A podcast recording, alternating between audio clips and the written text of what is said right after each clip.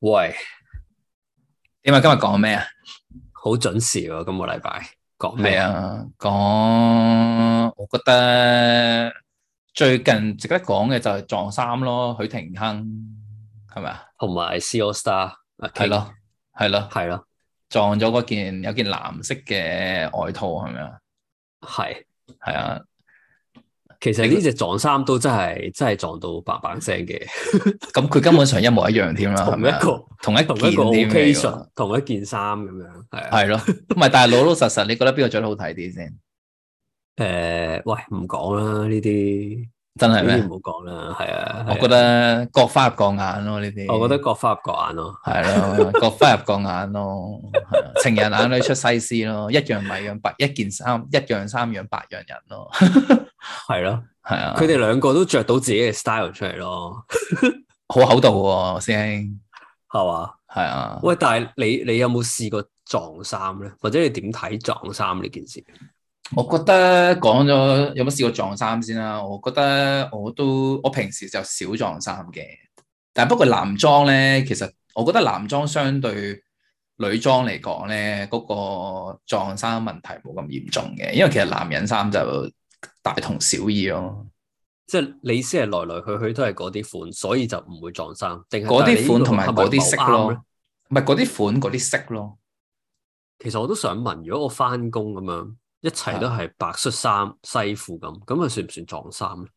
係又咯唔，其算實喎，哦好其實呢個個係一個問題咯，即係其實又唔你唔會好覺，即係如果你着恤衫西褲，大家都會認住係都係嗰幾隻色嗰幾個 combo 嘅啫嘛。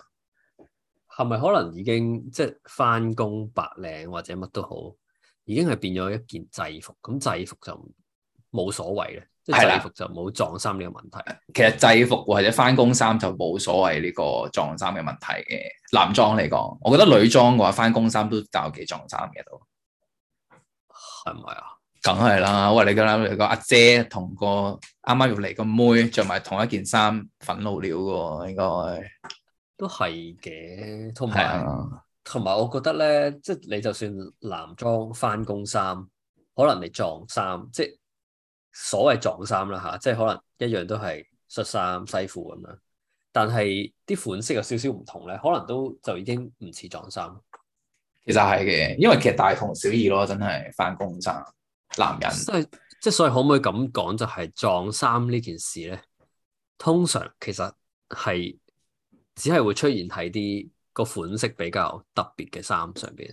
出街衫咯。其實我覺得撞衫最大嘅問題係講緊 casual casual 出街嗰啲衫上面，大家都好驚，大家都驚撞衫嘅。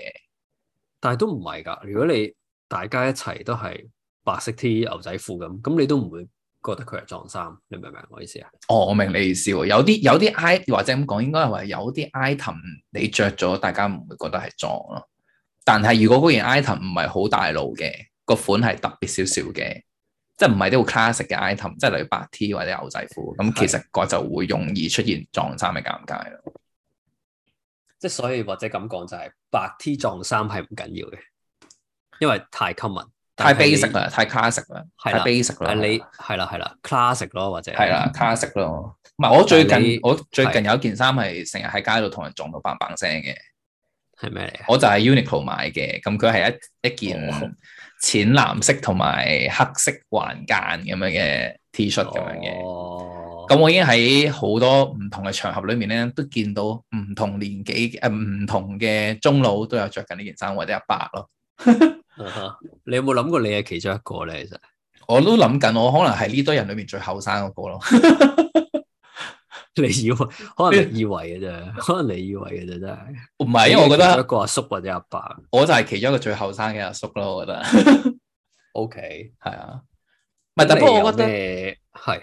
我覺得撞衫呢樣嘢咧，我哋先唔好講女裝先啦，女裝就一定就其撞衫噶啦。咁但係其實我覺得 general 男裝嚟講咧，其實我覺得其實撞衫呢、個呢樣嘢或者驚撞衫呢樣嘢係一個幾新嘅概念嚟，我覺得。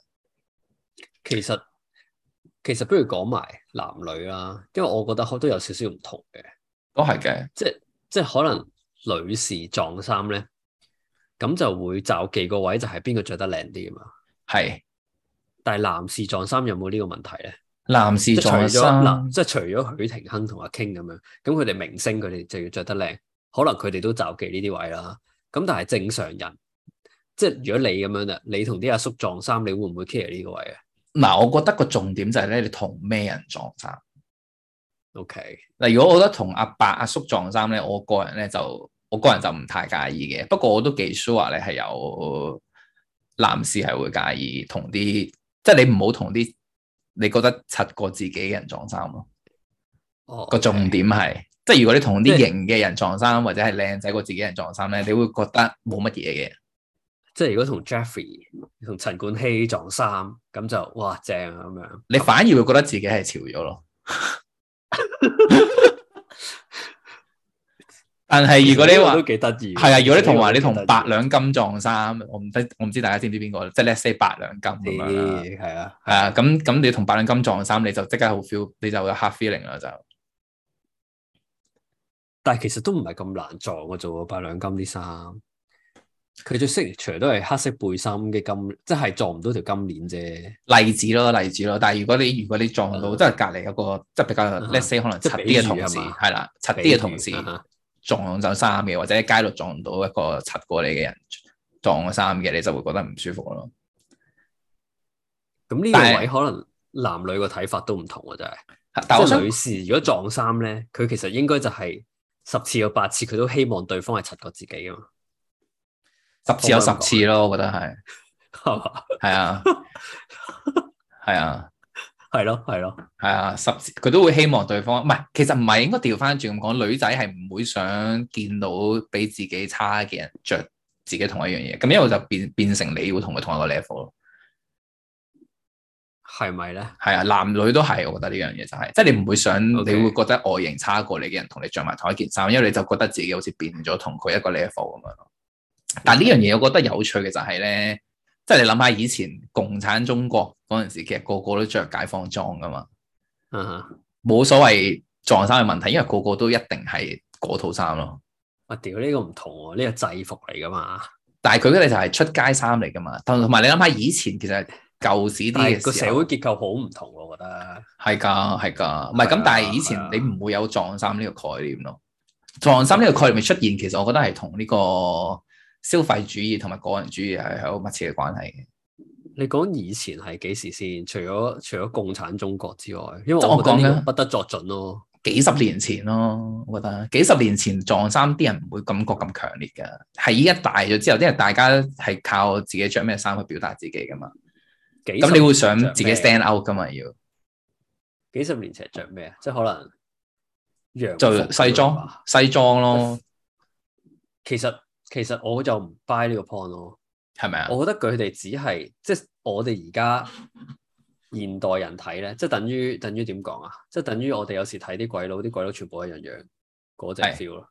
即係我哋而家現代人睇睇翻當時嘅服飾，我哋就全部叫佢係可能係誒、呃中山裝、西裝咁樣。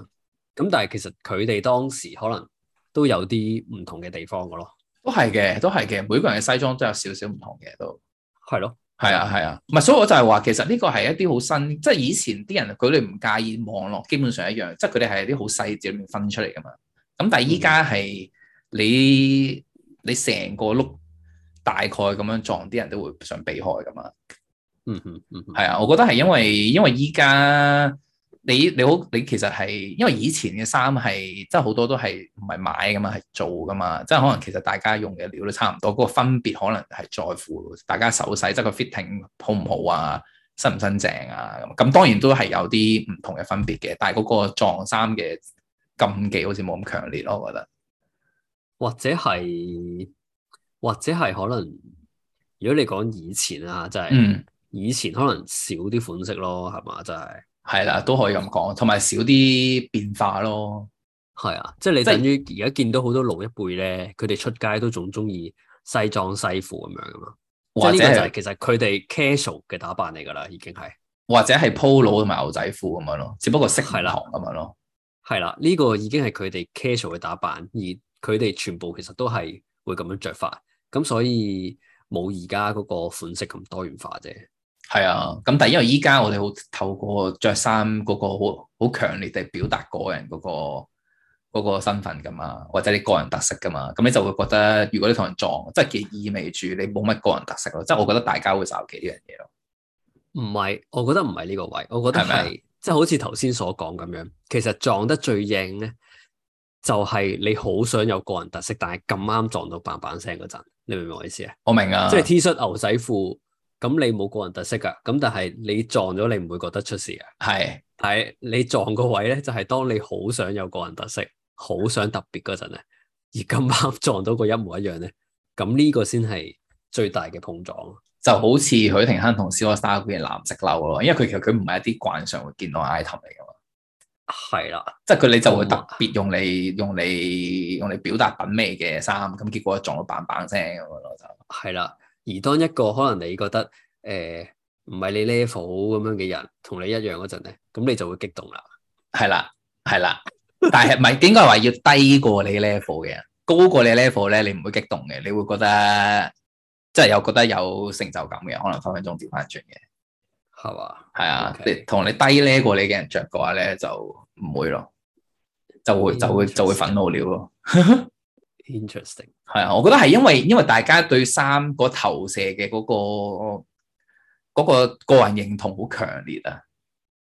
即係以前啲人會覺得嗯係衫就係衫噶啦，即係男人就係嗰幾樣 item 噶啦咁樣樣。咁但係依家唔咪係都嘅嘛，係啊，同埋都話，尤其是係好想好特別嗰陣時撞，你就會更加激動咯，係啊，即即係係更加唔開心咯。我可以想象到，即係如果學生時代嘅話咧，咁你平時校服唔使講啦，冇乜特別好講啦。咁但係如果 grad din 或者係嗰啲咩星期五嗰啲 casual wear day 撞衫咧，大大家好尷尬。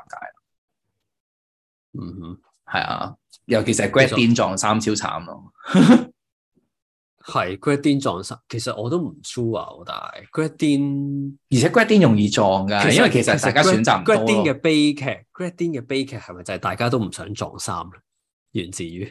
我覺得係 嘅，所以就出咗咁多嗰 啲誒閃令令啊咁樣。我覺得我覺得我覺得 grad din 上面嘅白色西裝咧，就係、出自於呢一種好想突出自己嘅一個心態嘅好悲唔劇。想撞衫嘅心態。係啦，好唔想撞衫，因為着白色就唔會有人撞㗎啦。咁但係可能如果當有幾個人都覺得着白色一定唔撞嘅時候咧，你就撞到板板聲啦。而同埋本身可能白色西裝已經係一個唔悲劇太好係嘅咪啊選擇。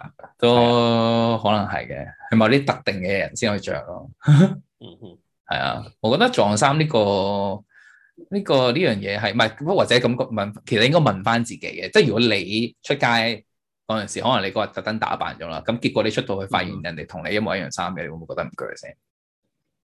我真係唔知喎、我好少點講咧，我又好少打扮到好特別咁樣嘅係咪因為你着得比較 basic 係咪啊？通常都喎，可能係咯，或者 classic 咯，可唔可以咁講？可以實得㗎，係咪先？你中意點講就點 講啊？係咯，中意點講就點講啦。係真啦係，唔係，但係我都我其實我都會驚，即係如果特登打扮咗嘅話，即係出到去好不幸咁同人撞，我都會覺得唔開心嘅都。但係例如點樣係叫打扮咗咧？即係對於我嚟講，可能做一套西裝，跟住着出去。咁你而家嚟講，你其實如果你 casual wear，你整啲 casual suit 嚟着嘅話，其實已經係都誇張㗎啦。但但係係西嗰裝西裝你相對做又上，我覺得冇乜嘢喎，你明唔明啊？即係大家如果都係着啲 linen 卡其色西裝咁，咁喺條街度撞到，咁又冇乜嘢啊？我覺得，即係因係啊為唔同㗎嘛，其實始終係㗎，係啊。係啊，即係乜 cutting 啊，乜乜柒柒啊，樓啊，咁全部嘢都唔同啊嘛，咁又冇乜所謂㗎。係咁，因為本身西裝就係大同小異㗎嘛，個分別係在乎細節嘅啫嘛。係，咁但係你去到所以你去到係 casual wear 嗰陣時，就個 style 好唔同，即係你可能工裝，你可能斯文，你可能 hip hop 咁樣，你可能潮嘅咁樣，咁就大家各色其色噶嘛。咁但係如果有人同你撞到同一種色嘅話，咁就唔舒服咯。因為嗰個係一個好表達自己嘅場合嚟㗎咯，我覺得。但係呢個位我又唔明啦，即啊係你你咁咁到底點講咧？即係嗰啲所謂誒、呃即係等於而家咁樣啦。而家好興，咪好興着嗰對波鞋邊對波嘅鞋 Nike Dunk Low， Dunk Low 係。咁你又算唔算撞咧？哦，我發現我唔呢覺啲人唔開，即係啲人會唔開心㗎，你明唔明啊？ 啱啊！呢個係另呢個係另一個有趣嘅位，就係嗰啲係啦，潮物咧就大家即係到底爭住一潮齊流撞，係一啊回咩事咧？咁係咯，潮點解又潮物嬲嘅咧？咧？喂，其實真係好矛，你講呢個 point 幾幾正，就係、其實好矛盾咯，因為大家唔想撞衫，但係大家都會想買某幾種嘢咯。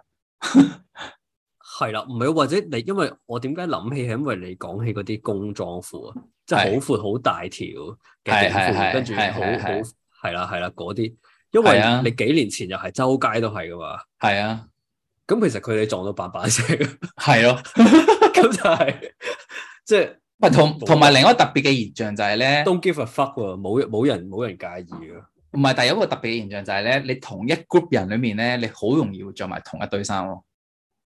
而佢哋唔介意咯，係係咪？而佢哋係覺得呢個係個身份認同嚟噶嘛。係咯係啊，但反而冇撞衫呢個 concern 喎。係咯，但係你同啲唔熟嘅人撞衫咧，而你又覺得佢柒嘅話咧，就係個問題咯。但係如果係同一哦 group 人裏面，即使佢柒過你嘅，但係大家都着同一款衫，你反而會有安全感咯。咁可唔可以咁講？即係撞衫個問題其實唔係真係喺件衫度，係喺個人度。係個認同嘅問題，可能真係其實係。喺一個人度，即係係啊喺喺一個個人人嗰個係邊個人？係啦，而嗰個人係同你屬於咩關係？你同佢係咪同一個團體？係咪同一個 group 咁樣？同一堆人或者同一類型嘅人咁樣咯？嗯其實呢個真係背後係真係一個身份認同嘅問題嚟嘅撞衫，可能嗯嗯嗯，係啊。其實除即係覺得有人有人食咗你個食咗你個身份係嘛？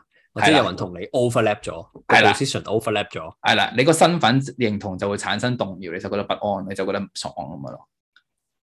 嗯嗯係啊，尤其是係尤其是係唔熟嘅人咯。嗯嗯，而調翻轉另一個極端就係咧，你對住啲熟嘅人或者嗰一 group 人裏面咧，你反而會傾向想跟大家着衫咯。係咪你呢？會想同大家想着差唔多嘅衫，或者你會抄咗，或者你會接近咗佢嘅 style 咯。係咪咧？我喺度諗緊，你記唔記得以前有張嗰啲好經典嘅嗰啲 MK 製相咧，全部都係反啊領黑色 polo、洗水奶屎牛，再加跟住個斜 Prada 孭嗰個嘅斜孭 Prada 短嘅短 Gucci 啊係啊，斜孭 Gucci 啊嘛。呢個係一個撞衫嘅極致嚟嘅喎，但係呢個全部係自願嘅咯，係咯，同埋係冇 hard feeling 嘅咯，完全冇 hard feeling，亦都唔存在撞衫呢個問題啦。但啊係如果嗰 group 你想象下嗰一 group 斜孭佢 Prada 遇所上有第嘅二 MK 仔。 group 係嘛？係啦，即係可能佢平時群開嗰班慈雲山嘅，佢突然間去到葵涌嗰陣時，佢突然間發覺喂撲街，葵涌嗰班有條友隔離十八座嗰個大王都係同我着一屌兩你一樣衫喎，樣嘅係係啦，咯，咁咪啊屌咯就咁就有個身份危機嘅開始。係啦，，就有身份危機啦，因為佢影響到你咯。我覺得最核心嘅問題可能就係呢度都未定，碟啊，係啊，跌啊呢個好跌啊呢個唔好康嚟嘅呢個。哇， 老餅搞翻個笑話先，要要消化，我覺得呢個呢個係咯，要消化真係。要消化。咁消化下先啦，我哋下次再講啦。就呢度咯，短短地，輕輕鬆鬆。好。好。